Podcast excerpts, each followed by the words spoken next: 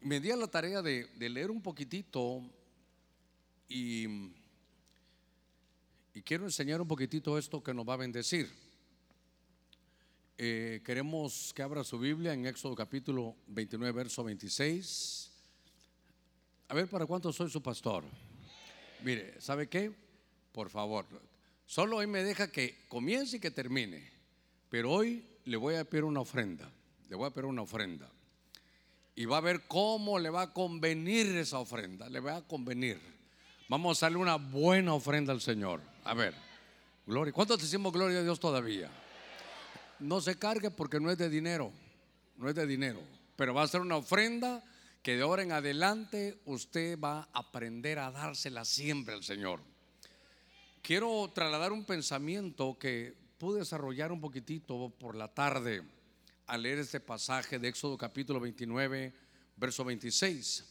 Dice, entonces tomarás el pecho del carnero de la consagración de Aarón y lo mecerás como ofrenda mecida delante del Señor.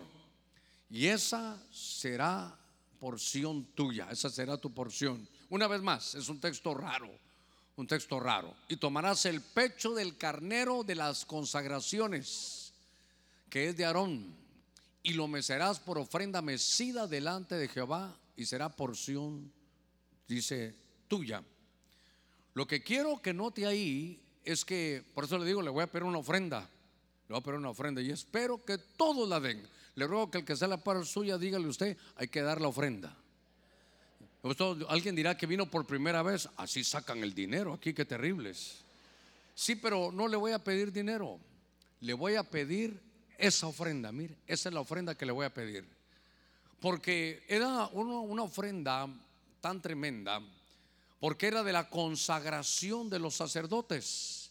Ese capítulo 29, voy a tomar, déjeme que no he puesto aquí mi relojito, me voy a tomar unos minutitos aquí, aquí con ustedes porque queremos predicar, usted sabe, esta, esta primera parte, cantarle al Señor. Y tengo también otra cosa que el Señor estuvo poniendo en mi corazón para antes de que nos vayamos y podamos cerrar este ayuno.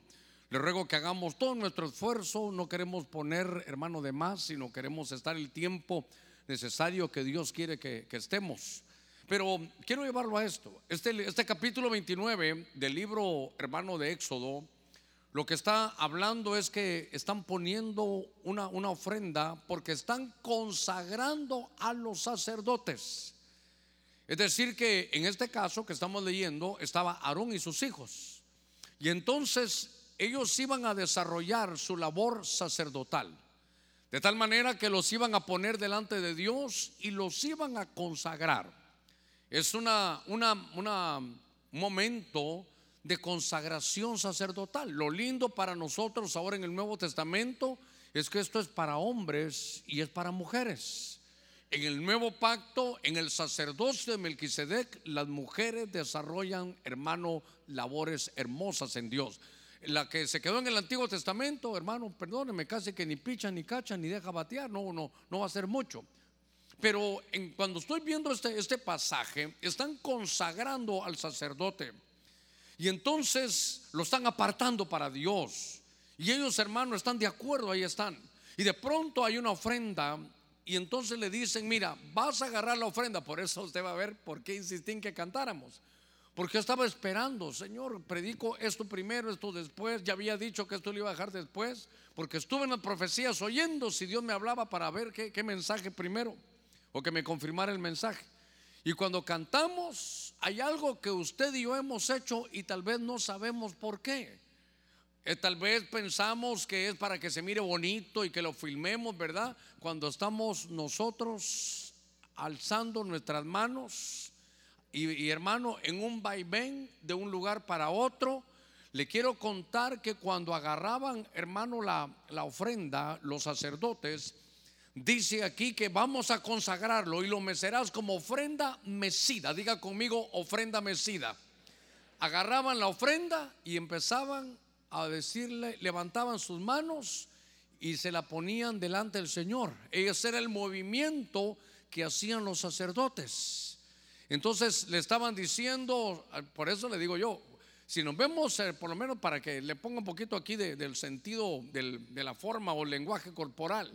Si estamos muy lejos, si nos vemos y yo le hago así, usted entiende, ¿verdad? Hey, aquí estoy, hermano, Dios lo bendiga, le estoy haciendo una señal. Pero aquí la señal era, Señor, yo me estoy consagrando a ti, me estoy apartando para ti. Entonces era una ofrenda mecida, era una ofrenda mecida. Y por eso le digo yo que ya iba para predicar, pero esperaba una señal. Cuando vi que cantaron ese himno, por eso dije yo, vamos a insistir, hice el énfasis, porque entonces, ¿hace cuánto tiempo? No sé si usted ya lo sabía, pero hace cuánto tiempo cantamos al Señor y en medio de algunos cánticos levantamos las manos y tal vez no sabíamos lo que estábamos haciendo. Pero primero es una señal al mundo espiritual. Primero lo que estamos diciendo es, Señor, si buscabas a alguien para consagrarse, aquí estoy yo. Yo soy el sacerdote que me quiero consagrar. Mírame, Señor, aquí desde San Pedro Sula. Yo soy el sacerdote que me quiero consagrar. A ver, los que nos queramos consagrar, hermano, levantemos nuestras manos al Señor. A ver, qué cosa más hermosa. Entonces, cuando estaba viendo esta, ofrenda mecida, lo hacían también en las primicias, quiere decir que le daban al Señor lo mejor y siempre lo mejor, hermano, se lo eh, ponían esa ofrenda ahí delante de él, ese vaivén. Me di la tarea, hermano, ir a buscar un hermano, siempre lo, recuerdo con mucho cariño, un hermano que vivía en Aguascalientes, allá en México. Él partió hace algunos años ya, tal vez dos, tres años, partió con el Señor. Y me dijo, hermano Germán, yo a usted nunca le he regalado nada y, no, no te preocupes, ahí estuvimos en su casa comiendo y entonces me dijo, este es el libro que le quiero regalar y me regaló unas, unas escrituras de unos rabinos y la fui a buscar ayer y esto es algo que investigué que estaba ahí, dice que cuando estaban en estas ofrendas mecidas, me estoy tomando ahorita para poner cimiento en esto, dice, estaba Aarón y sus hijos y traían la ofrenda.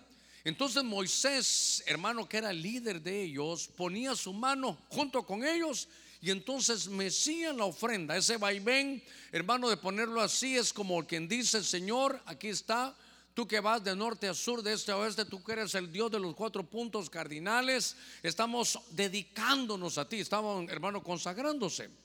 En las notitas de abajo lo copié aquí para leérselo literal. Por favor, no me va a decir en qué Biblia está. Estos son unos rabinos que estaban diciendo para qué se hacía esa ofrenda. Ellos decían, los rabinos decían que esta ofrenda mecida, oiga, retenía y anulaba los castigos divinos. Y que esta, esta ofrenda dice que retenía los vientos nefastos. Mire, mire, por favor, le estoy diciendo lo que los especialistas de esas ofrendas tenían. Entonces, yo quiero darle un giro a esto para que lo podamos aplicar. Hermano, no hay nada en la Biblia que no podamos aplicar. Si de pronto predicamos algo tan profundo que no tiene aplicación, me parece que no estamos haciendo mucho. Pero todo en la Biblia dice, el Antiguo Testamento es sombra y figura. Ahora nosotros, dice que Pedro, que somos real sacerdocio, somos gente santa.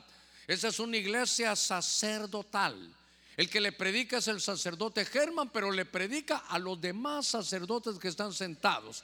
Usted está sentado a la par de un sacerdote del orden de Melquisedec aquí en este lugar y entonces vamos a consagrarnos, hermano, a las cosas que Dios nos ha dado. A ver, démosle palmas fuertes al Señor. Gloria a Dios. Gloria a Dios. Entonces, cuando veo esa consagración, uno está apartado para el Señor. Y el que está apartado para el Señor, ¿sabe qué? Entiende que toda buena dádiva y don perfecto proviene del Padre de las Luces. Fíjese que me voy a desviar solo un ratito, pero solo un ratito así pequeñito.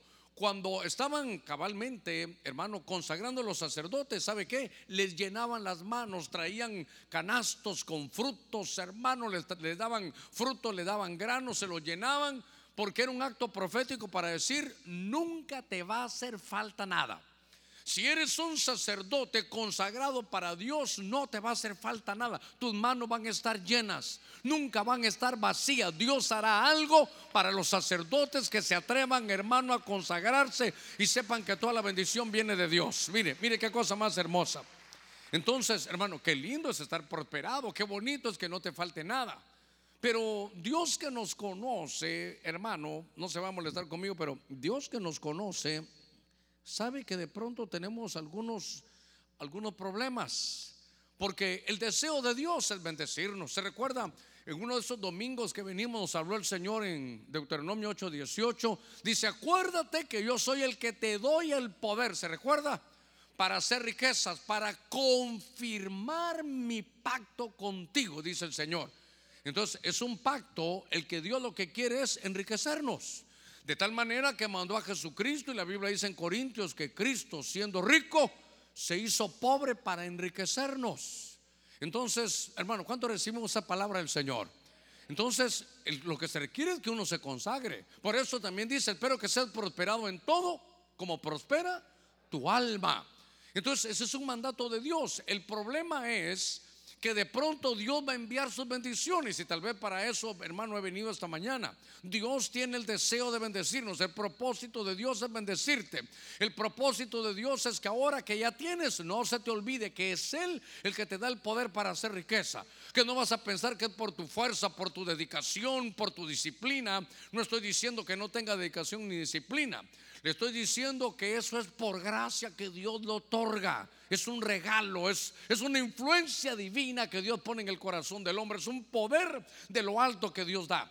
Entonces, ahora lo que quiero llevarlo es que aprendamos un poquitito eh, a tener esa ofrenda siempre. Esa ofrenda mecida hay que tenerla todos los días porque Dios va a empezar a poner cosas hermosas al consagrado, Dios le va a llenar las manos, al sacerdote que pone su ofrenda mecida, Dios lo va a bendecir. A ver, a ver hermano, mire, hagamos esta ofrenda mecida para el Señor. Gloria a Dios. Hoy sí ya usted va aprendiendo esto. Ahora, estamos ofreciendo porque nos estamos consagrando.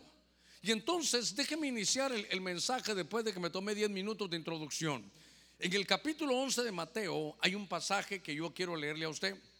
Porque hay un hombre al que Dios ha dotado de grandes cosas. Dice, la, mi Biblia en Mateo capítulo 11, verso 2. Y al oír Juan de, en la cárcel de las obras de Cristo, oiga, al oír Juan, este es Juan el Bautista. Al oír Juan el Bautista en la cárcel de las obras de Cristo, mandó por medio de sus discípulos a decirle, ¿eres tú el que ha de venir o esperaremos a otros? ¿Sabe lo que, lo que yo subrayé? Tal vez me ponen el verso 2 en la pantalla. Lo que yo subrayé aquí, que me llamó la atención, es que dice que Juan estaba en la cárcel y al oír los hechos de Cristo le envió dos, y yo subrayé en mi Biblia de sus discípulos, de sus discípulos. Hermano, discípulos de quién eran los que estaban ahí? De Juan. Entonces, aquí hay, aquí hay un punto que es importante. Juan tenía que entender su comisión porque Dios lo dotó de cosas, hermano, tremendas. Dios lo dotó de cosas grandes y hermosas. Fíjese que Juan era un hombre que desde el Antiguo Testamento ya estaba profetizado. En Malaquías capítulo 3, verso 1 dice, yo voy a enviarles a mi mensajero. Estaba hablando de Juan. En Isaías dice, yo voy a enviarles a quien va a enderezar los caminos. Estaba hablando de Juan. Juan ya estaba profetizado antes de venir. Juan, hermano, llega aquí a Israel con una comisión en Dios tan tremenda. Y entonces, fíjese, la historia desarrolla su comisión. Mire, él no fue a una iglesia, él no fue a un domo a predicar, sino se fue al desierto. Pero tenía un poder, si usted quiere, de convocatoria, tenía una gracia especial que la gente lo iba a buscar al desierto. Su prédica era una predicación que en algún momento de mi, del ministerio yo pensé que era muy fuerte, porque Juan decía las cosas, hermano, de una manera directa. Fíjese que estaba en el desierto, la gente llegaba a buscarlo y la gente hacía línea del pueblo, hermano, para bautizarse en agua. Todos estaban viendo, eso era algo nuevo y había que hacerlo y se estaban bautizando en agua. Y de pronto llegaban los fariseos, hermanos, algunos a hablar y otros hermanos se metían al agua. Y entonces cuando se metían al agua, ¿sabe qué decía? ¡Ey! Le decía, hermano, le decía Juan. ¡Ey! Ustedes, generación de víboras, ¿ustedes creen que por un chapuzón de agua ustedes se van a salvar de la ira venidera? Se requiere que haya frutos dignos de arrepentimiento. Mire, mire qué palabra tan tremenda. Se imagina que alguien se esté bautizando y, usted vaya, no usted, que usted se esté bautizando, un familiar suyo se está bautizando y llego yo y le digo, hey, generación de víbora, ¿qué estás haciendo aquí? Si no te arrepentís, esto no te sirve de nada. Era cierto, pero una palabra confrontativa, una palabra muy directa. Juan las multitudes lo seguían. Hermanos, se imagina cómo él decía, tú eres el Cristo. No, no, no, yo solo soy el que abro el camino. Yo soy el precursor, pero el que viene detrás de mí, yo no soy ni digno de desatar las, las corridas de su calzado. Él ya vino, no, yo soy el emisario. Quiere decir que hermano que él se hizo famoso. Este hombre tenía ese, mire, su ministerio todavía es, de los que más se, se, estudian en la Biblia. Fue el hombre que era el precursor, era un hombre que, ¿sabe qué? Que se llenó de fama, se llenó de crédito, un hombre que tenía reputación, un hombre que hasta el mismo Herodes, hermano, lo respetaba porque sabía que era un hombre de Dios. Tal vez, ¿sabe qué? Yo no sé si fue más, pero me parece que fueron tres, tres años, hermano, y medio de un ministerio Usted sabe que ministerio es trabajo, un trabajo tremendo que Dios le había dado, con el cual él había de alguna manera cosechado fama, reputación. Y entonces él tenía una comisión que era presentar a Cristo. Y cuando está en el desierto, de pronto ve al Señor y dice, he ahí el Cordero de Dios que quita el pecado del mundo. Y entonces lo presenta, se mete al Jordán. Entonces, ¿sabe qué? Ahí terminó su ministerio. Es, es ahí donde tenía que llegar. Ahora iba a llegar Cristo y entonces, hermano, él tenía que hacerse a un lado. Él, él no entendió el cambio. Porque Cristo empezó a hacer sus obras y entonces, ¿sabe qué? La fama de Juan empezó a bajar y la, y la fama de Cristo empezó a subir.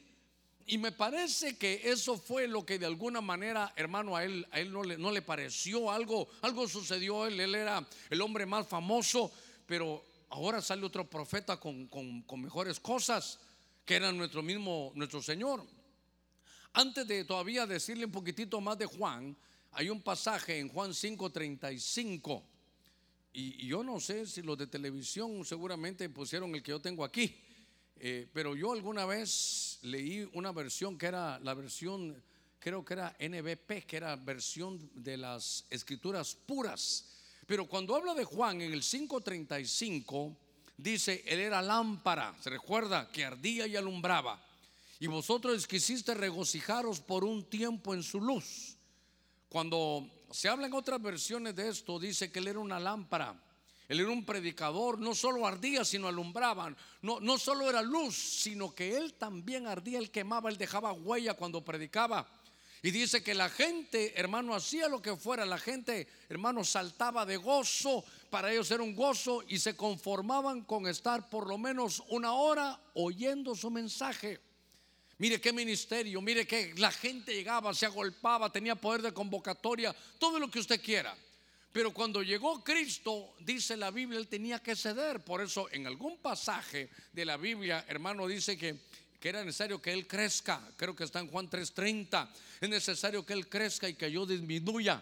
Encontré una versión un poquito más um, de, de Dios habla hoy, creo que era que dice, el que tiene que ser el importante es Él y yo tengo que bajarlo. Otra versión dice, Él tiene que ser importante y yo dejar de serlo. Él lo sabía, pero tenía fama, tenía crédito, tenía reputación, pero insisto, con todo lo que él, Dios le había dado, era el hombre más famoso. Era un hombre que, que toda la gente lo buscaba, que venían de afuera, un poder de convocatoria, una palabra que la gente decía, yo por lo menos quiero una hora oír a ese hombre porque me lleno de gozo, me lleno de regocijo. A donde quiero conducirlo es que de pronto las cosas cambian, están en la cárcel. Y entonces me llamó la atención que dice que él todavía tenía discípulos.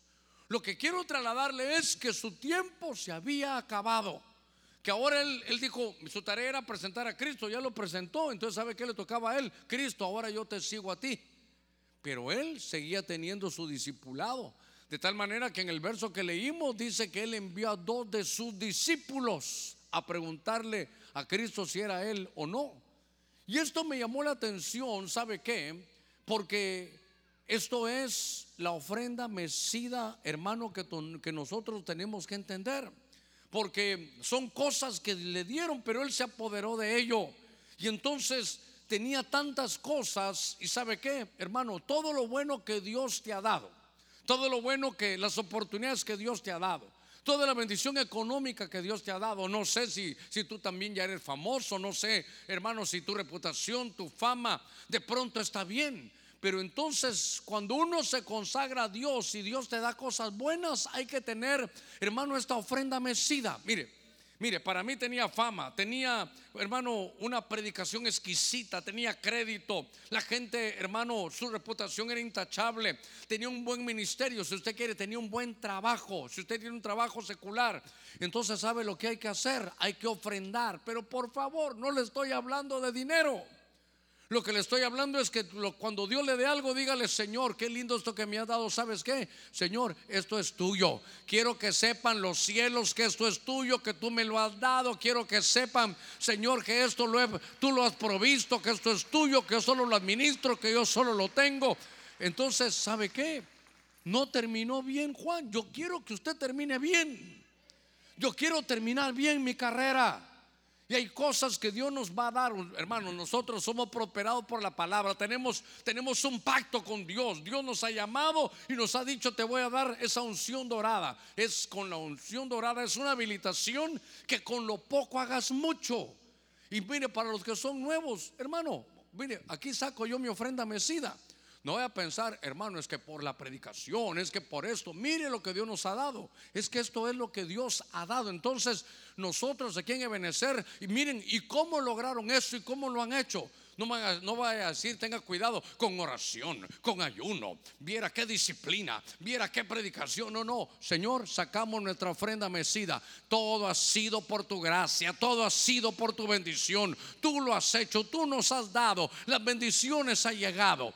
Yo quiero que usted guarde, hermano, mire, si tiene fama, la, puede guardar. Porque si la tiene, lo que hay que hacer, Señor, mira, ahora soy famoso. Gracias, Padre. Tú lo has hecho. Señor, ahora me están llamando para un puesto público. Gracias, Señor, tú lo has dado. ¿Sabe qué? Esa ofrenda te garantiza que no se te va a subir a la cabeza, que no se me va a subir a la cabeza las bendiciones que Dios nos dé. Si de pronto, hermano, mire, uno, uno, yo no sé si usted alguna vez eh, ha, notado que, que Dios nos empieza a bendecir, pero entonces lo que hay que hacer es guardar esta ofrenda.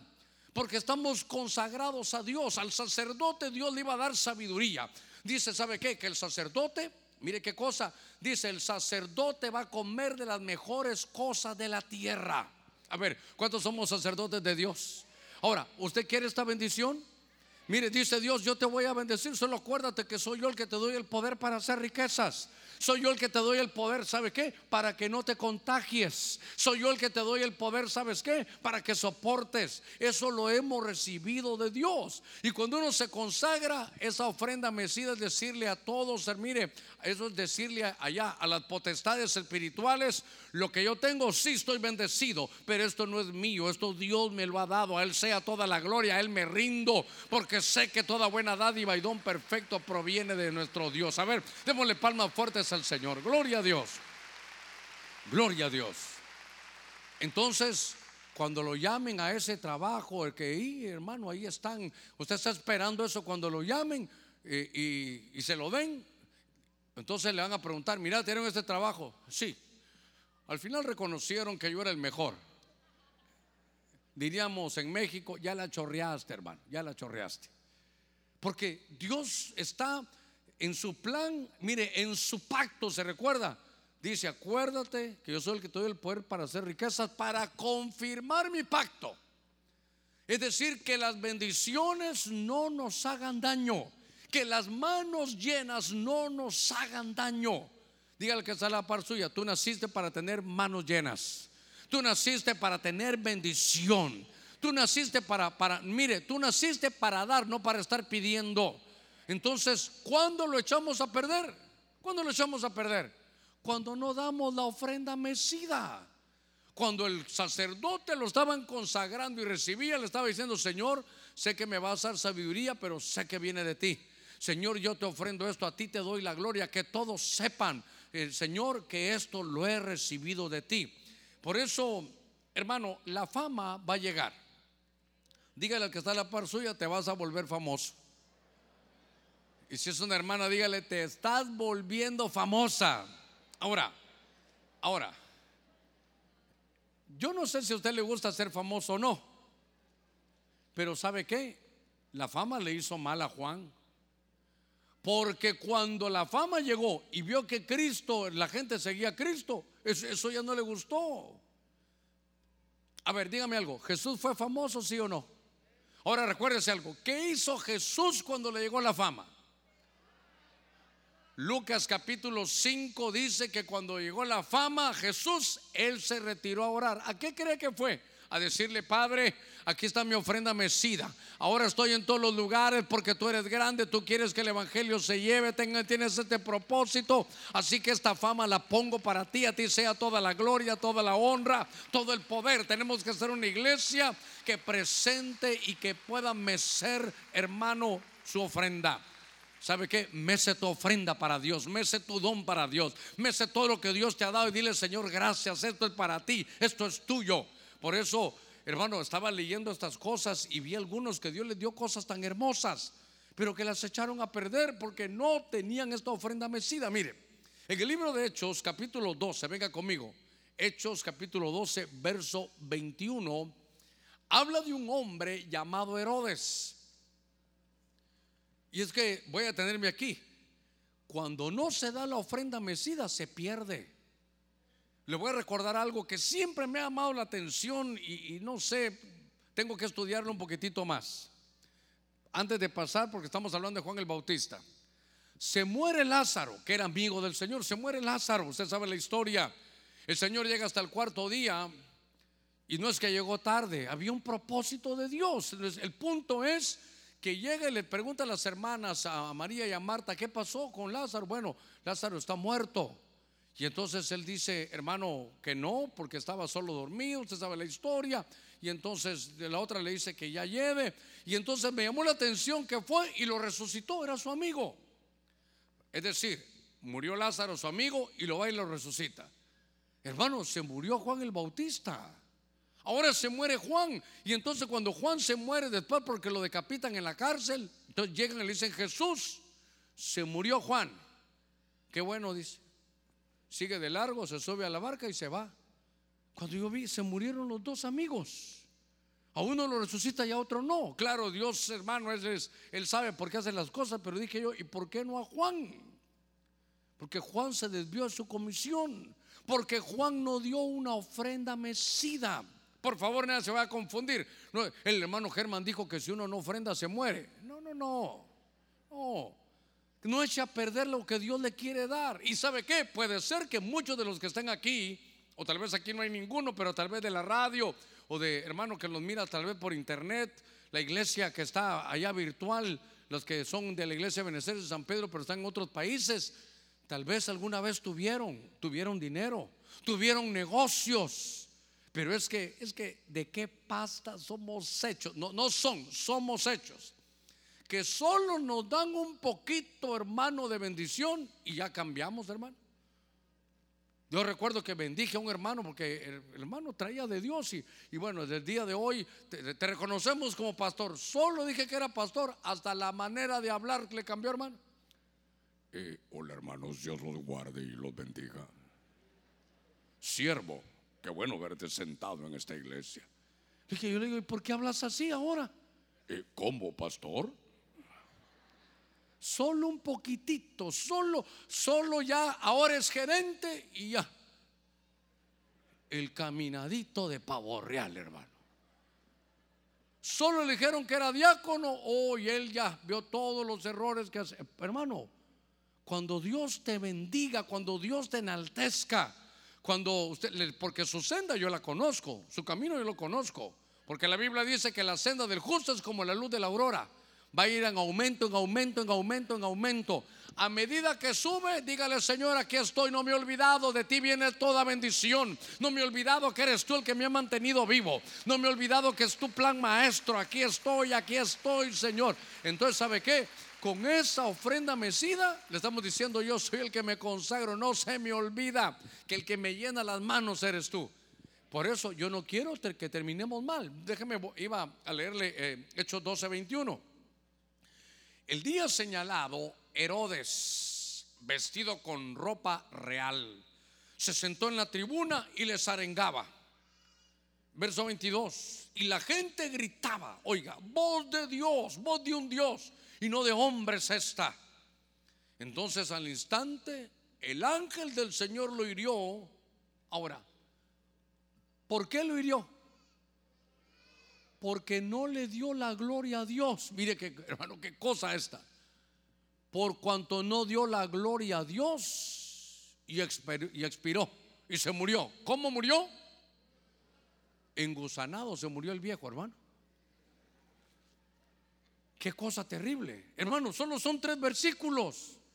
Y el día señalado, Herodes. Mire, mire la posición que tenía Herodes. Era el que gobernaba al pueblo ahí de, hermano, era el, era el delegado de Roma que estaba gobernando ahí. Hermano, ¿qué forma de hablar tendría? Este también, solo que este era, era un, una, tal vez de tipo político, pero aquí estaba Herodes que la gente cuando él le llegaba y les arengaba, es decir, los, los convencía, tenía su forma de hablar. Y la gente se emocionaba tanto, que forma de hablar de Herodes, que la gente decía, esta es voz de un Dios, este no puede ser un hombre, ningún hombre habla como este, es que qué forma de hablar, qué, qué homilética, qué, hermano, qué, qué, hermenéutica, qué homilética, qué forma para hablar, cómo sabe, cómo, cómo sabe dirigirse, qué palabras, hermano, las que usa. Este hombre usaba unas palabras, hermano, tan tremendas que a veces la gente ni entendía. Le decía, miren pueblo, esto es un hecho troglodita que no puede sino calificarse como uno de los más duros epítetos. Suena lindo, ¿verdad? Pero a saber ni qué les dije, hermano. Pero cuando la gente lo miraba como pico de oro, la gente gritaba, mire, mire, mire el verso siguiente. Dice, y la gente gritaba, esta es voz de un Dios y no de un hombre. Esta es una voz de un Dios y no de un hombre. Pero al instante, hermano, ¿sabe qué? Qué admiración la que le tenían. ¿Cómo, cómo lo empezaron a adular? Y al instante un ángel del Señor lo hirió. Mire, ¿sabe cómo lo entiendo esta, esta mañana? Lo hirió por no dar la ofrenda mesida a Dios. Este tiene una buena posición. Este tiene una buena posición, si usted quiere, gubernamental. Este hombre aparte tenía una gracia especial, hermano, una adicción tremenda. Yo tengo una, una sobrina en Los Ángeles, Débora se llama ella. Yo le digo, Deborita, qué manera de hablar tan rápido, pero tenés una adicción que se te entiende todo. Qué, qué bonito que tengas eso que Dios te ha dado. Hermano, este Herodes tenía una, una voz, tenía una forma de hablar tan tremenda, pero, pero no Mesías no mecía sus dones delante del Señor. Entonces, ahora veo a un hombre, hermano, que de pronto lo va a perder todo, se le acaba la vida. Mire, le voy a contar algo. En algún lugar lo leí. Cuando es Herodes, no es el nombre, no que Herodes es el, calificativo, tal vez la posición que tenía. Saber, se pudo haber llamado Ranulfo si usted quiere, pero es la voz, es el, el oficio que él tenía. Entonces él dice que iba, hermano, en una, su, en una, su, una especie de carruaje. Hermano, aquellos carruajes, usted recordará que salen esas películas donde se mira que él solo va aquí con unos caballos y, y, no se mira, solo se mira parte de su, de su torso para, para, para arriba. Pero dicen que adentro adentro del carro iba una persona diciéndole, hey, eres, eres hombre, eres hombre, para que no se le subiera, porque donde él pasaba toda la gente, hermano, le aplaudía, eran una admiración y aparte la forma de hablar. Entonces dice que él llevaba a alguien allá adentro que le decía, no eres, tú eres un hombre, eres un hombre común, eres un hombre común, para que no se le subiera. Cuentan, hermano, la historia, por ahí en algún lugar lo leí. Lo que quiero trasladarle es que ahora hay otro hombre hay un Herodes que tiene una posición tremenda que Dios se la permitió.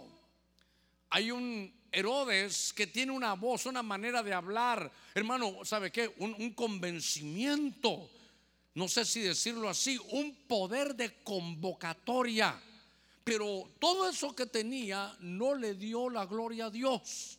Cuando se habla de, de gusanos, porque comido de gusanos, es el gusano habla de la corrupción. ¿Sabe qué? Es el gusano de la soberbia. Es que sabe, hermano, por eso cuando uno sabe que lo que tiene no es de uno, uno anda más más humilde. Por ejemplo, si yo estuviera estrenando este este traje eh, y usted lo viera por primera vez este traje azulito y zapatos si usted quiere hasta nuevos, hermano, todo, y entonces y todos dicen, uy, pastor, qué traje. Pero si yo supiera que es del hermano, hermano, qué sé yo, Romeo, que está sentado ahí atrás. Entonces, qué bonito ese traje. Y como allá está Romeo, eh, sí, gracias, eh, Dios me lo ha dado. No puedo decir, sí, gracias, yo lo compré, mire qué, mire qué traje. Porque te va a decir Romeo, si se está presumiendo con traje ajeno, si el traje es mío, yo se lo presté. Entonces, le voy, le voy a decir algo, le voy a decir algo. No sé si lo voy a consolar, pero lo voy a poner contra la pared. Todo lo que usted tiene y lo que yo tengo es prestado. Allá arriba me, oyeron, todo lo que ustedes de arriba tienen es prestado. Ah, qué bueno, qué bueno, ¿verdad? Porque si usted sale, esto es mío. Mire, con el sudor de mi frente. ¿Qué? Esto me lo he ganado yo, pastor. Con mis estudios. Con... Hermano, ¿y quién le dio la vida a usted? ¿Quién hace que su corazón esté sístole? ¿Qué, ¿Qué ángel tendremos que está viendo ahí sístole, diástole, sístole, diástole? Que esté, hermano, llevando ahí que esté viendo el corazón y aparte de respirar, inhala, exhala, hermano. Ya se imagina un ángel viendo que uno está inhalando, exhalando y otro que sístole, diástole y todo. Sí, está bien, está bien. Usted no se da cuenta, pero el Señor dice: Todas las almas son mías. Y entonces, cuando estoy viendo esta forma de ver la Biblia, encuentro a esos sacerdotes, hermano, mire, guardados de salud. Dios les ponía sabiduría en la boca. Dice la escritura que comían de lo mejor de la tierra. Pero ¿sabe qué? Tenían que traer su ofrenda mecida y decirle, Señor, gracias, tú me has llamado. Yo, yo todavía le diría, Señor, no sé por qué me llamaste, no sé qué tuviste. Yo, miro un espejo y yo no, me hubiera escogido, pero si tú me has elegido, Señor, gracias. Yo no sé por qué no elegiste a los vecinos, pero me has elegido a mí. No sé por qué otros se van a ir al infierno yo no, pero te doy la gloria a ti, porque yo no he hecho nada, tú lo has hecho todo, tú eres el dueño, todo lo que tengo es tuyo. A ver, démosle palmas fuertes a nuestro Señor. Ahí guardamos el éxito. Así, hermano, así nos vamos a guardar. Herodes dice, hermano, que, que se murió por no darle la gloria a Dios. Entonces, ¿sabe qué? Voy a, voy a aplicarlo, voy a aplicarlo. Tu posición, que es lo que tenía Herodes, se puede ir porque no le diste la gloria a Dios. Tu poder de convocatoria se puede ir porque no le diste la gloria a Dios. La admiración que provocaba se te puede ir porque no le dabas la gloria a Dios. Y es que, ¿sabe qué, hermano? Uy, es que la adulación es tremenda. Una vez le pasó esto al apóstol Pablo. Estaba leyendo, venga conmigo el libro de los Hechos, capítulo 14, verso 11. Dice, cuando la multitud vio lo que Pablo había hecho, oiga, alzaron la voz diciendo en el idioma de Licaonia, los dioses se han hecho semejantes a hombres y han descendido a nosotros. Este era Pablo y Bernabé. Dios los usó para un milagro. Había un cojo de nacimiento ahí en un lugar que se llamaba Listra. Y vieron ese cojo, oraron por él y se levantó. Y entonces los de Licaonia, Dicho sea de paso, cuando se habla de Licaonia, eso de licos es, es lobos. Licaonia es tierra de lobos. Y un enemigo de las ovejas son los lobos. Entonces, oiga cómo hablan los lobos, adulándolo. Porque cuando vieron, no, no, no, usted, ¿sabe qué decían? Viendo a Pablo de Bernabé, estos son dioses que han bajado de la tierra, nadie hace lo que ellos han hecho. Y entonces, ¿sabe qué hizo Pablo? Rasgó su ropa y le dijo, no, nosotros somos hombres. ¿Sabe qué hizo Pablo? Esto de haber hecho un milagro. ¿Sabe qué? Sacó, hermano, su ofrenda y le dijo, Señor, tú, este don tú lo has dado. Esto lo hizo por el, esto lo hicimos por el poder de Cristo. Esto el Espíritu Santo estuvo presente. Nosotros solo somos esos instrumentos. Esto lo ha hecho Dios. Esto no viene de nosotros, sino viene el poder de Dios. Ahí es donde, hermano, se mantuvo listo Pablo. Porque la adulación, hermano, la adulación es tan terrible. Hay un pasaje en el libro de Proverbios 27, 21, el crisol prueba la plata, la hornaza prueba el oro y al, hombre la boca del que lo alaba. Cuando te empieza a ir, a ir bien, te van a estar alabando, te van a estar adulando. Entonces, ¿qué hay que hacer? Sacar usted Éxodo 29, 24. Soy un sacerdote consagrado a Dios y como Dios me eligió, Él me va a dotar de toda cosa buena. Entonces Dios me va a dar para que coma de lo mejor de la tierra. Dios me va a dar para, para que pueda estar y que Dios me va a dar sabiduría para contestar. Pero eso, eso viene de Dios. Mire cómo es el Señor, hasta con lo económico. En lo poco eres fiel, en lo mucho te pondré. Ofrendas y diezmas con esto, aguantas, sí, te voy a dar más. Soportas con esto, te voy a dar más. Ah, con esto ya no soporta, entonces mejor me regreso, con esto eras fiel. Hermano, no le pongamos límite a la bendición. No le ponga límite a la bendición que Dios tiene. Y cuando la reciba, su ofrenda mecida, ahí, al mano a los cuatro vientos. Por eso, cuando alguien lo adule y le diga, hermano, como Dios, mire, cómo está de bendecido usted. Yo me recuerdo cuando vino hace unos meses, ahora tiene su carro aquí del año. Entonces ahí es donde, hermano, así como la hornaza prueba al oro, los, bueno, al oro, no al loro, ¿verdad? Cuando la hornaza prueba al oro, ahí algunas adulaciones le van a llegar. Hermano, yo oí cuando usted estaba profetizando, temblaba la iglesia, hermano. Nadie profetiza como usted. Entonces ahí te están probando. Entonces ahí saca usted eso es un don que Dios ha regalado. Yo no hice nada para eso, Dios me usa, pero yo solo estoy aquí esperando que Dios siga teniendo en mí misericordia. Entonces dice, Dios, le puedo dar más. Pero hermano, ¿cómo profetizó usted? ¿Qué, qué profecías? Nunca había algo de eso. Y eso que vine con dolor de cabeza. Es que, hermano, qué tremendo esto de la adulación, ¿verdad? Porque los vanidosos la buscan. Hermano, a los débiles los inflan, pero usted que es sabio, no le haga caso y traiga su ofrenda mecida. Usted es un sacerdote consagrado a Dios y sabe que va a tener manos llenas porque Dios se lo va a enviar. Su riqueza vendrá de Dios, su bendición vendrá de Dios. Dios nos traerá. Mire qué lindo. Hermano, pongamos nuestros, mire, las cosas que Dios nos ha dado, Señor, son para enriquecer a tu pueblo. Entonces, estaba, estaba leyendo esto y mire, esto va para muchos de ustedes. Dígale, esto va para ti. Dice, en todo Israel, 2 Samuel 14, 25, no había nadie tan bien parecido ni tan celebrado esta versión como Absalón.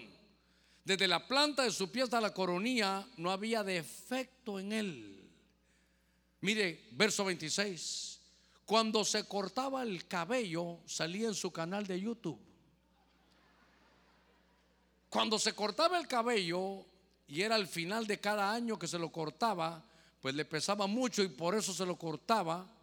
El cabello pesaba 200 ciclos según el peso real. Hermano, era un show este, este. Era un proyecto este hombre, hermano. Dice, no había hombre tan bien parecido como él en todo Israel. Entonces, ¿sabe qué? Nació así como usted, nació guapo. Así como usted, hermana, nació guapita, nació guapa. Y entonces aquí, ¿sabe qué? Hay una belleza física. Mire, lo que tenía Absalón era belleza física. Segundo, la gente lo alababa. Tercero, estaba leyendo yo ayer que el nombre de él es Absalón, es Ab, Ab, Ab, es Ab, donde viene la palabra Abba, que es padre, y Shalom. Este, este era padre de sabiduría. Mire lo que, lo que traía este hombre. Belleza física. Era un hombre que, que tenía, que era admirado y alabado. Y sabe otra cosa, que era preferido del Padre. mire, yo le voy a decir algo, siempre sabe que he pensado, que si este Absalón hubiera tenido por el tema de hoy una ofrenda mecida para el Señor, Hoy no hablaríamos del templo de Salomón, hoy hablaríamos del templo de Absalón. Al que le tocaba el reino era él. Este era el que le tocaba. Sentarse seguro que era él. Pero ¿sabe qué? Igual que Herodes. Hermano, ¿sabe qué? No echemos a perder la bendición de Dios porque los hay dones que matan. Si no tenemos, mire, a ver cómo lo puedo decir, Dios mío, dame la palabra adecuada. Si no administramos bien la bendición, nos va a hacer daño nos va a hacer daño. Nos va a hacer daño. Si no administramos bien el don que Dios nos ha regalado, hermano, nos va a hacer daño. Ahora, ¿este que traía? Belleza física. Belleza física. ¿Sabe cómo? Como Esther era una mujer hermosa. Entonces, que ese don, mi estimada hermana, tú que eres hermosa, tú lo sabes, no, no te hagas, no, no, no lea la Biblia ahí como para que no sepas, con usted estoy hablando. Como vino un hombre que venía, yo tenía mi amigo que iba en la calle y decía guapa y cuando volteaban a ver a las mujeres decía guapa pasar por aquí y seguía caminando. Si te hizo bien parecido, si te hizo físicamente diferente y llama la atención, no lo vayas a echar a perder. Porque Esther era una mujer hermosa, una mujer jovencita. Y entonces esta mujer agarró su belleza y le dijo, Señor, estoy consagrada para ti. Ni un solo amén. ¿Para qué las haces guapas, Señor? Mira, no, no, no quieren hacer nada. Ay, Dios mío. Porque te van a venir adulaciones. Así como él dice que hermano, que como la gente lo alababa por su belleza y fue a buscar la palabra, lo alababan de, darle alabanza. La palabra halal, de donde viene aleluya, a eso le decían él, porque era, era un hombre, hermano, un joven guapo ahí. Pero ¿sabe qué? su belleza no la usó para bien. No le dio la gloria a Dios. ¿Sabe qué dijo él? Yo soy el que tengo que ser el rey. Usted sabe la historia. Él se dejaba crecer el hermano el cabello para hacer un show al final del año. Y cuando iba persiguiendo a su propio padre, mire, cómo lo hizo de daño. Él dijo: Mi papá ya está feo, yo soy el bonito. Yo soy el más guapo de todos estos. Yo estoy mejor que todos, Señor. A mí me toca ya. Entonces se le subió. ¿Por qué? Porque no le dio la gloria a Dios. Va a ser, mire, ¿sabe qué estaba pensando? ¿Cómo me gustaría después de este mensaje? Ahí poder llegar a verlo, ahí sin que usted se diera cuenta, cuando se llega al espejo le va a decir, Señor, qué gran obra la que has hecho. qué gran obra la que has hecho. Te doy la gloria a ti, te voy a servir. Es que, si no sabe qué, mi estimada Esther, van a llegar a decirle, mire que la queremos para un concurso queremos que concurse para esto, para el otro. Y no en todos es así, pero en algunos concursos, pero para ganar necesita darle un besito al patrocinador. Y para ganar va a tener que salir como Reinalda. ¿Qué está haciendo ahí perdiendo el tiempo de, cristiano? Entonces ahí usted, mi, estimada Esther, no se convierte en Reinalda. Entonces agarra y dice, mire, lo que yo soy, le voy solo quiero decir algo, yo sirvo a mi Señor. Y yo mi belleza lo voy a usar para otra cosa. Yo voy a usar esta belleza para honrar al Señor. Eso le hizo falta, hermano Absalón. Miren, su juventud. Dios sabe que dice la Biblia, bienaventurado hermano aquel que lleva el yugo del Señor desde su juventud. Qué bonito llevar, hermano, al Señor de su juventud. ¿Usted sabe qué? Entonces ahora, usted tiene salud, es admirado. Es, dice aquí que lo alababan a este Absalón. Tenía sabiduría, era el preferido del Padre. Dígale, Señor, aquí estoy, estoy consagrado para ti. Los dones que me han dado no me harán daño. La bendición que me has dado no me hará daño. Señor, viene un buen tiempo. Nosotros somos sobrevivientes, estamos en San Pedro Sula. Tú tienes un pacto con nosotros, pero aquí está, Señor, aquí está nuestra ofrenda mecida. Hoy hemos aprendido lo que es una ofrenda mecida. Mira las manos de cada uno que se levanta. Te estamos diciendo, aquí estamos, Señor. Somos los consagrados de San Pedro Sula. Queremos servirte y recibir tus bendiciones sin daño. A ver, démosle palmas fuertes a nuestro Cristo Jesús grande y poderoso. Gloria a Dios. Gloria a Dios. Déjeme que vaya ahí terminando un poquitito. Solo se me viene alguien ahorita que estaba viendo esto.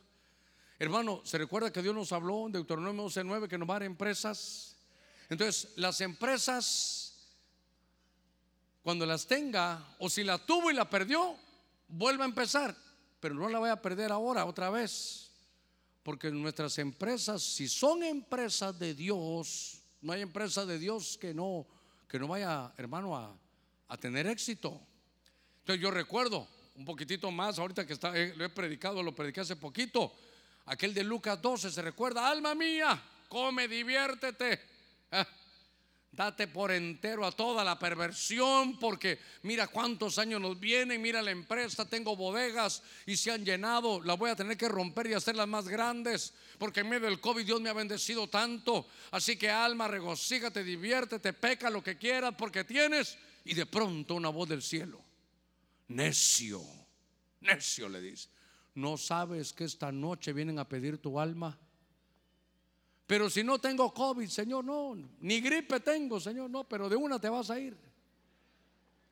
¿qué le faltó a este hombre?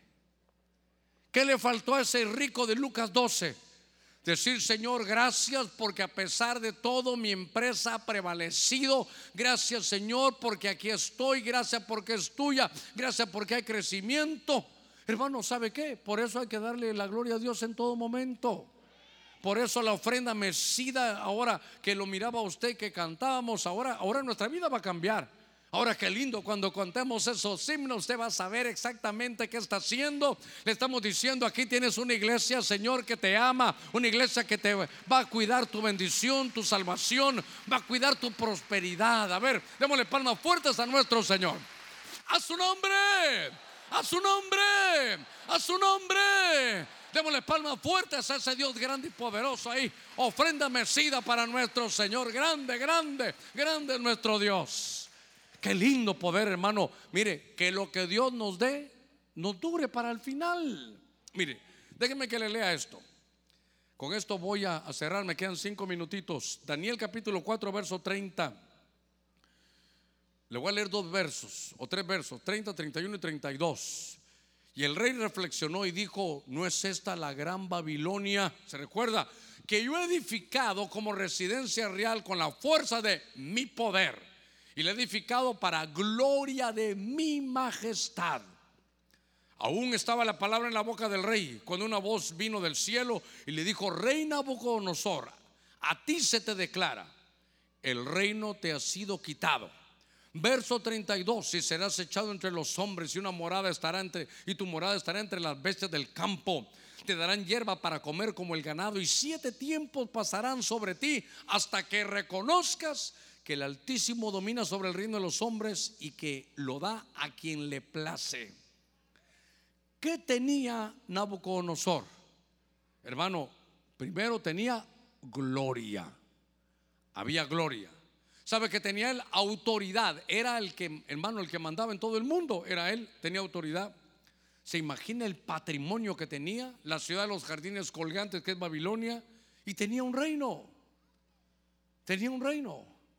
Pero cuando ya tuvo el reino y vio la ciudad de los jardines colgantes, que es una de las siete maravillas del mundo, él dijo, esta es la ciudad que yo construí, oiga, con mi poder. Es que se nos sube, hermano. Y esta ciudad es para mi gloria. Solo diciendo eso y el cielo dijo, hasta aquí llegaste, Nabucodonosor. ¿Sabes qué? Te voy a quitar esa silla, te voy a bajar del trono, se te acabaron los viáticos, se te acabaron los viajes en primera clase, se te acabó todo, porque ahora entra en ti un, espíritu, hermano, como de locura y se convirtió en como un animal. Estuvo ahí un tiempo, hermano, comiendo con los animales. Dice que estaba desnudo y de pronto, después de siete tiempos, cayó un poquitito de rocío. Y hermano, de pronto él se recuerda, que los hermanos de alabanza suben. Y de pronto él se recuerda.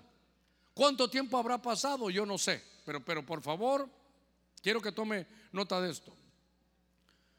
Tenía el reino, tenía autoridad. ¿Qué tal es tener autoridad?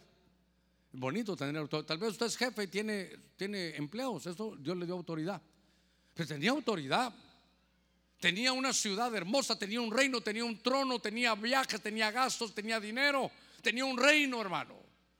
Y entonces, por no darle la gloria a Dios, le quitan el reino. Ahora, aquí hay un punto importante.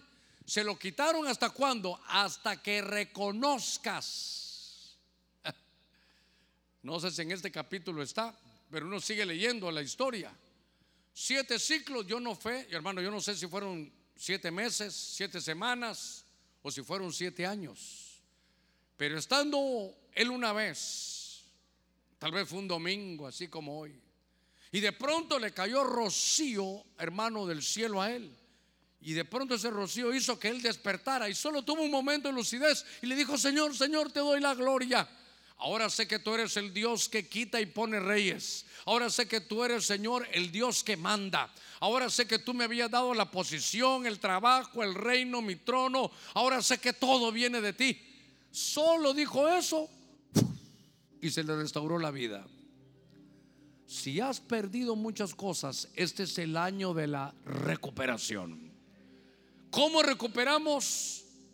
hermano, lo que hemos perdido? ¿Cómo hubiera recuperado, hermano Juan el Bautista, su ministerio? ¿Cómo hubiera recuperado uno que tiene un trabajo secular que lo perdió? Mece tu ofrenda, mece tu don, mece tu ministerio, mece tu trabajo, mece tus dones. Dale la gloria a Dios. Dile que de Él viene toda buena dádiva y don perfecto. Y te van a recuperar tu posición. Cierro leyendo este pasaje. Apocalipsis 4:10. Los 24 ancianos se postran o se postran delante del que está sentado en el trono y adoran al que vive por los siglos de los siglos y echan sus coronas delante del trono diciendo, digno eres, Señor, y Dios nuestro, de recibir la gloria, el honor, el poder, porque tú creaste todas las cosas y por tu voluntad existen y fueron creadas. Echaron sus coronas, las coronas eran de ellos pero le dijeron, Señor, es mi corona, pero la pongo delante de ti. Reconozco que viene de ti. La pongo a tus pies. Yo quería que hubiera preguntas, pero tengo que ministrar. Tengo que ministrar. Porque habremos perdido algunas cosas, no solo el año que pasó, un año difícil, un año complicado, pero se pierden cosas. Se pudo haber perdido un trabajo, se pudo haber perdido un ministerio. Conocí a un hombre, él me dio su, su testimonio y me dijo, pastor, entre toda mi familia, yo era el mejor parecido de todos, pastor. Hombre alto, vine al Evangelio, yo sabía lo que tenía, yo sabía la atención que llamaba. ¿Y sabe qué hice, pastor? Me olvidé del Señor. Me olvidé del Señor y empecé a, a burlarme las mujeres. Les prometía cosas, no se las daba. Las traicionaba todas. Y de pronto me vino una enfermedad en la piel, en mi rostro. ¿Por qué? Porque era como un Absalón. Dios le había dado cosas y no sacó una ofrenda mecida. Por eso le dije, hoy esta mañana le voy a pedir una ofrenda. Y esa ofrenda va a ser para toda su vida. Que se acuerde de este domingo lo que es una ofrenda mecida a Dios. Que las cosas buenas que Dios nos da no se nos suban a la cabeza. Y que desde ahora aprendamos a darle toda la gloria y toda la honra. Si perdió algo debido a que no le dio la gloria a Dios por lo que tenía, hoy le para una ofrenda mesida. ¿Sabe qué? Reconocer, como lo hizo Nabucodonosor. Ahora reconozco que tú eres el Dios del cielo. Y ¿sabe qué? Él era un árabe. Él no, él era de Irak, él era un, un árabe que no sabía de, del Dios de Israel. Pero dijo, mire primero, su canto era, la gloria es para mí, dijo él. Pero al final del capítulo, la gloria es para ti. Cambió su alabanza, entendió de dónde venía la bendición. Ahora sé que el Dios del cielo, Él puede hacer lo que le place. ¿Cómo nos garantizamos guardar la bendición? Con la ofrenda mecida, yo quiero hacer una invitación, porque es el año de la recuperación. ¿Qué ha perdido usted? No sé. Pero que lo puede recuperar, lo puede recuperar como Nabucodonosor recuperó su reino. Estuvo siete ciclos. Y cuando le dio la gloria a Dios, cuando sacó su ofrenda mecida, dijo Dios, vuélvanle a poner en el reino. ¿Pudo Dios haber puesto a otro? ¿Perdiste trabajo? ¿Perdiste una empresa? Perdiste tu hogar, perdiste la oportunidad, perdiste cónyuge. ¿Qué fue lo que perdiste? ¿Perdiste alguno de tus hijos que se fue al mundo? ¿Qué perdimos? Pero una de las soluciones, tal vez no es la única, es reconocer de dónde viene y de dónde había venido la bendición. Con sus ojitos cerrados, si hay alguien que necesita recuperar lo que perdió, Si hay alguien que necesita recuperar lo que perdió, yo le ruego que venga aquí al frente. Porque le va a decir, Señor, yo lo que traigo para ti es reconocer que me hizo falta una ofrenda mecida. Pensé que era por la forma en que hablaba, pensé que era por mis méritos, pensé que era por lo que me había esforzado, que tenía la bendición. Y al tenerla me olvidé de ti. Y ahora mi Biblia me recuerda que yo tengo que decirte, es una ofrenda mecida lo que yo traigo. Reconozco que de ti viene toda buena dádiva y don perfecto. Año de la recuperación. Uno, tómese unos minutitos. Usted hizo el esfuerzo hoy de venir en un ayuno a buscar tu trabajo, tu empresa, lo que haya perdido. Lo que haya perdido, ¿sabe qué? A veces el éxito, a veces las alturas nos marean. A todos, a todos, a todos nos marean. Hasta que Dios se hace algo, uno dice, sí Señor, se me olvidó. Se me olvidó que esto venía de ti. ¿Qué has perdido? A veces nos llenamos, que nuestro ego nos, nos traiciona y pensamos que es por nuestras buenas cosas que todas las cosas buenas pasan. Y nos olvidamos que es el Dios del cielo. Pero hoy solo ven y dile, Señor, reconozco que de ti ha venido. Por eso hemos venido a este, este ayuno a, a, componer algunas cosas de la vida, a componer nuestra situación, a componer nuestra vida, a componer nuestra economía. Porque al sacerdote le llenaban las manos. Hoy voy a orar por todos aquellos que necesitan que se le llenen las manos. En el nombre de Jesús.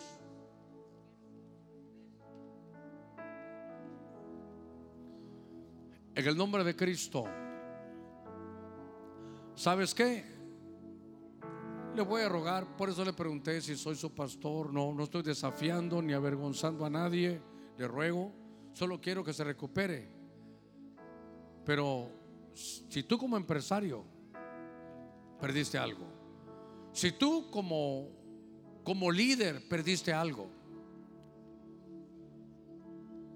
si en medio del hogar se perdieron las cosas y hoy hasta se habla de, divorcio. Si nos pasó como al padre de, de, Lucas 15, que perdió uno de sus hijos porque se le fue al mundo. No importa la pérdida que hemos tenido, lo importante es que estamos en el año de la recuperación. Ahí si les abrimos paso a los hermanos, déjenlos pasar, que busquen por dónde, busquen por dónde ir a un lugarcito. Si alguien quiere, puede subirse aquí también y ponerse, no importa. Lo importante es decirle, Señor, aquí estoy. Lo que quiero es que sepas que aquí estoy. Lo que quiero que sepas es que he oído tu, tu palabra. ¿Sabe qué dice la Biblia? Que de pronto hemos podido perder hasta como ministerio el primer amor. Porque tal vez nos llenamos de, de, soberbia, de ver todo lo que Dios nos da, de ver que nuestros himnos corrían, hermano, por todos los lugares, de ver el templo que Dios nos había dado, de ver toda la bendición. Y se nos olvidó que viene de Dios. Y la tuvimos en poco, pero hoy, hermano, hoy es un domingo donde vamos a la mitad del año para poder decir, Señor, estoy sacando una auditoría personal lo que quiero es recuperar.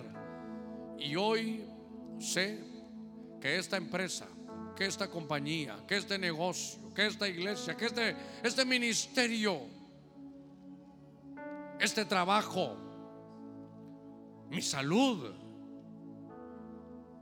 mi casa, mis hijos, mi matrimonio, Señor, está en tu mano, está en tu mano, está en tu mano. En el nombre de Cristo Jesús. Y por eso traemos una ofrenda mecida, porque nos vamos a consagrar de nuevo como sacerdotes. Eso es lo que venimos a hacer hoy, a consagrarnos como sacerdotes, hombres y mujeres de Dios, a consagrarnos como sacerdotes, a decirle, Señor, Nadie está exento de no perder lo que Dios le había dado. Nadie, nadie. Hace más de 30 años conocí un muchacho en el coro. Su voz maravillosa. Pero alguien le dijo que su voz era tan linda y se lo llevó para que fuera a cantar al mundo. Nunca más tuvo una infección, nunca más la recuperó. Es que cuando entendemos, ¿sabe qué? Puedo entender bien a Pablo. ¿Sabe qué dice Pablo? No teniendo nada, más poseyéndolo todo. Pablo decía, sé que es tu ministerio. Por eso aquella versión dice, Señor, gracias que nos llamaste y nos tuviste por dignos de la obra de tu ministerio. Es tuyo el ministerio. Este ministerio es del Señor. Somos del Señor nosotros. Usted es del Señor. Vamos a orar. Y todos los que han hecho su esfuerzo a venir adelante. Dios y usted conocen la situación en la que estás viviendo que no le interese su título. Si alguno de los servidores necesita estar aquí, venga, no se preocupe. Si alguno de los ancianos, de los diáconos necesita, venga, venga. Si nos visitaron pastor, aquí no hay títulos, ahora somos todos. Mire, y los títulos Dios los da. Los títulos que no se nos suban a la cabeza. Señor, hemos venido esta mañana siguiendo el impulso de tu espíritu para esta palabra. Mece tu ofrenda, mece tu ofrenda, mece tu don, mece tu ofrenda, la delante del Señor, mécela, mécela y dile, Señor, hoy entiendo, hoy vine, si usted está aquí al frente, sabe lo que tiene que hacer, decirle, Señor, hoy vine a consagrarme como sacerdote de nuevo por alguna razón lo perdí, me debilité. Tú me conoces, a ti no te puedo, Señor, engañar. Tú me conoces mejor que nadie. Mi Biblia dice que estamos desnudos delante de ti, nada te podemos ocultar. Pero así como nada te podemos ocultar, no te ocultamos que necesitamos tu mano esta mañana. En el nombre de Cristo. En el nombre de Jesús.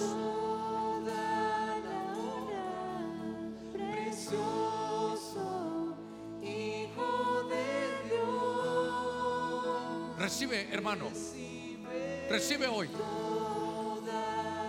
Recibe tu consagración sacerdotal. Le ruego que abra su labio, usted que vino al frente, y dígale, aquí estoy al frente. Aquí estoy, Señor, delante de ti, consagrándome, apartándome de nuevo como sacerdote. Abra su labio y dígale, aquí estoy, consagrándome. Señor, si querías un sacerdote, aquí estoy. Aquí estoy, yo soy el que me estoy consagrando, yo soy Señor, por eso levanto mis manos, yo soy, yo soy aquí. Te hago señal al mundo espiritual, yo soy Señor, para que tú me veas. Te pido ahora que me llenen mis manos, que Dios te llene tus manos ahora. Levanta tus manos al cielo, Padre, mira la mano que se ha levantado, te pido que se las llenes. Señor, que no le falte nada, que su canasta básica no le falte nada, su alacena esté llena. En el nombre de Cristo están volviendo, Señor. Mira, tus sacerdotes consagrados para ti de nuevo. En el nombre de Cristo, que venga sabiduría para tomar buenas decisiones. Que ahora sepa que va a comer de lo mejor de la tierra. En el nombre de Cristo, recibe ahora esa bendición. En el nombre de Cristo no solo que están aquí al frente, sino que usted en su lugar empieza a mecer su ofrenda, empieza a mecer sus dones. Dígale, Señor, hoy entendido como sacerdote lo que es mecer mi ofrenda. En el nombre de Cristo, que toda situación negativa que venía sea ahora detenida. En el nombre de Jesús. En el nombre de Jesús, de que todo viento nefasto que se acercaba sea detenido, anulado que todo castigo sea ahora anulado, retenido, no hace falta disciplina. Que todo viento nefasto y viento contrario sea retenido y anulado. Que toda miseria, toda pobreza, toda situación de su alma sea corregida hoy. Dígale, Señor, he venido a corregir, he venido ahora a consagrarme. Mira las manos de los que se levantan, consagrándose, consagrándose Dígale, Señor, aquí estoy. Yo soy, Señor, el que buscaba. Yo soy. Por eso hago señales al mundo espiritual. Señor, envía a tus ángeles que ministren. Y ponle, Señor, en sus manos, manos llenas. Señor, ábrele puertas que estaban cerradas. Ahora declaramos cielos abiertos en el nombre de Cristo. Usted que está en su lugar como sacerdote, diga, Señor, me atrevo a abrir mis labios y declarar cielos abiertos. Me atrevo, Señor, a recordarme de ahora en adelante que toda buena dádiva y don perfecto proviene de ti. Gracias por la salud que me has dado. Gracias por el trabajo que me has dado. Gracias, Señor, porque tú me has puesto en una posición. Gracias. Cuando dé consejo, Señor, es tu voz, no la mía. Gracias Señor porque no me va a mover la adulación. Gracias mi Dios en el nombre de Cristo porque me ha dado autoridad. Gracias por el patrimonio que has dado. Señor, toda la gloria sea para ti. Toda la gloria para ti. Dígale Señor gracias, Señor gracias. Este es un hecho que es importante para mi vida. Este es como un acto profético esta mañana. Voy seguro y ahora he entendido cuando yo levanto mis manos como sacerdote y puedo mecer mi ofrenda. Dígale, estoy meciendo mi ofrenda, estoy meciendo mis dones. Úsalos, Dios mío. Que puedo usarlos con mis hermanos. En el nombre de Cristo, gracias, gracias, gracias. Gracias, gracias. He vuelto. Dígale, Señor, sé que lo he recuperado. Sé que lo voy a recuperar. En el nombre de Cristo, si alguien viene enfermo, hoy recuperas tu salud. En el nombre de Jesús. Se va toda enfermedad que venía, todo, todo trato, todo látigo, hermanos, sea ahora quitado de tu vida. En el nombre de Cristo, todo obstáculo que se iba a poner, todo plan del enemigo es destruido ahora. En este ayuno estamos quebrantando todo plan del enemigo. Recibe tu bendición, recibe tu bendición, tu seguridad. Gracias Señor. Quebrantaste todo plan del enemigo, lo has echado a tierra. Has quitado todo viento nefasto que venía contra mí. Has quitado los obstáculos del camino. Los cielos están abiertos. Le ruego que lo, lo hable, lo diga, lo profetice. Gracias, mi Dios. Gracias. Abro mis labios. Por cuanto creí, por eso hablé. Y me declaro bendecido de esta mañana. Mi mente ha cambiado. No se me olvidará esta ofrenda mecida. Padre, gracias en el nombre de Cristo. Los que están de rodillas pueden levantarse y decirle, Señor, gracias. Sé que me has oído. Sé que soy tu sacerdote. Gracias, gracias, gracias. A medida que tenga paz, puede volver a su lugar. Cantaremos unos minutos y entraremos de lleno a una segunda parte de bendición. A medida que usted se sienta, dígale, Señor, hoy voy como un sacerdote consagrado. Llevo esta ofrenda mecida en mi corazón. En el nombre de Cristo.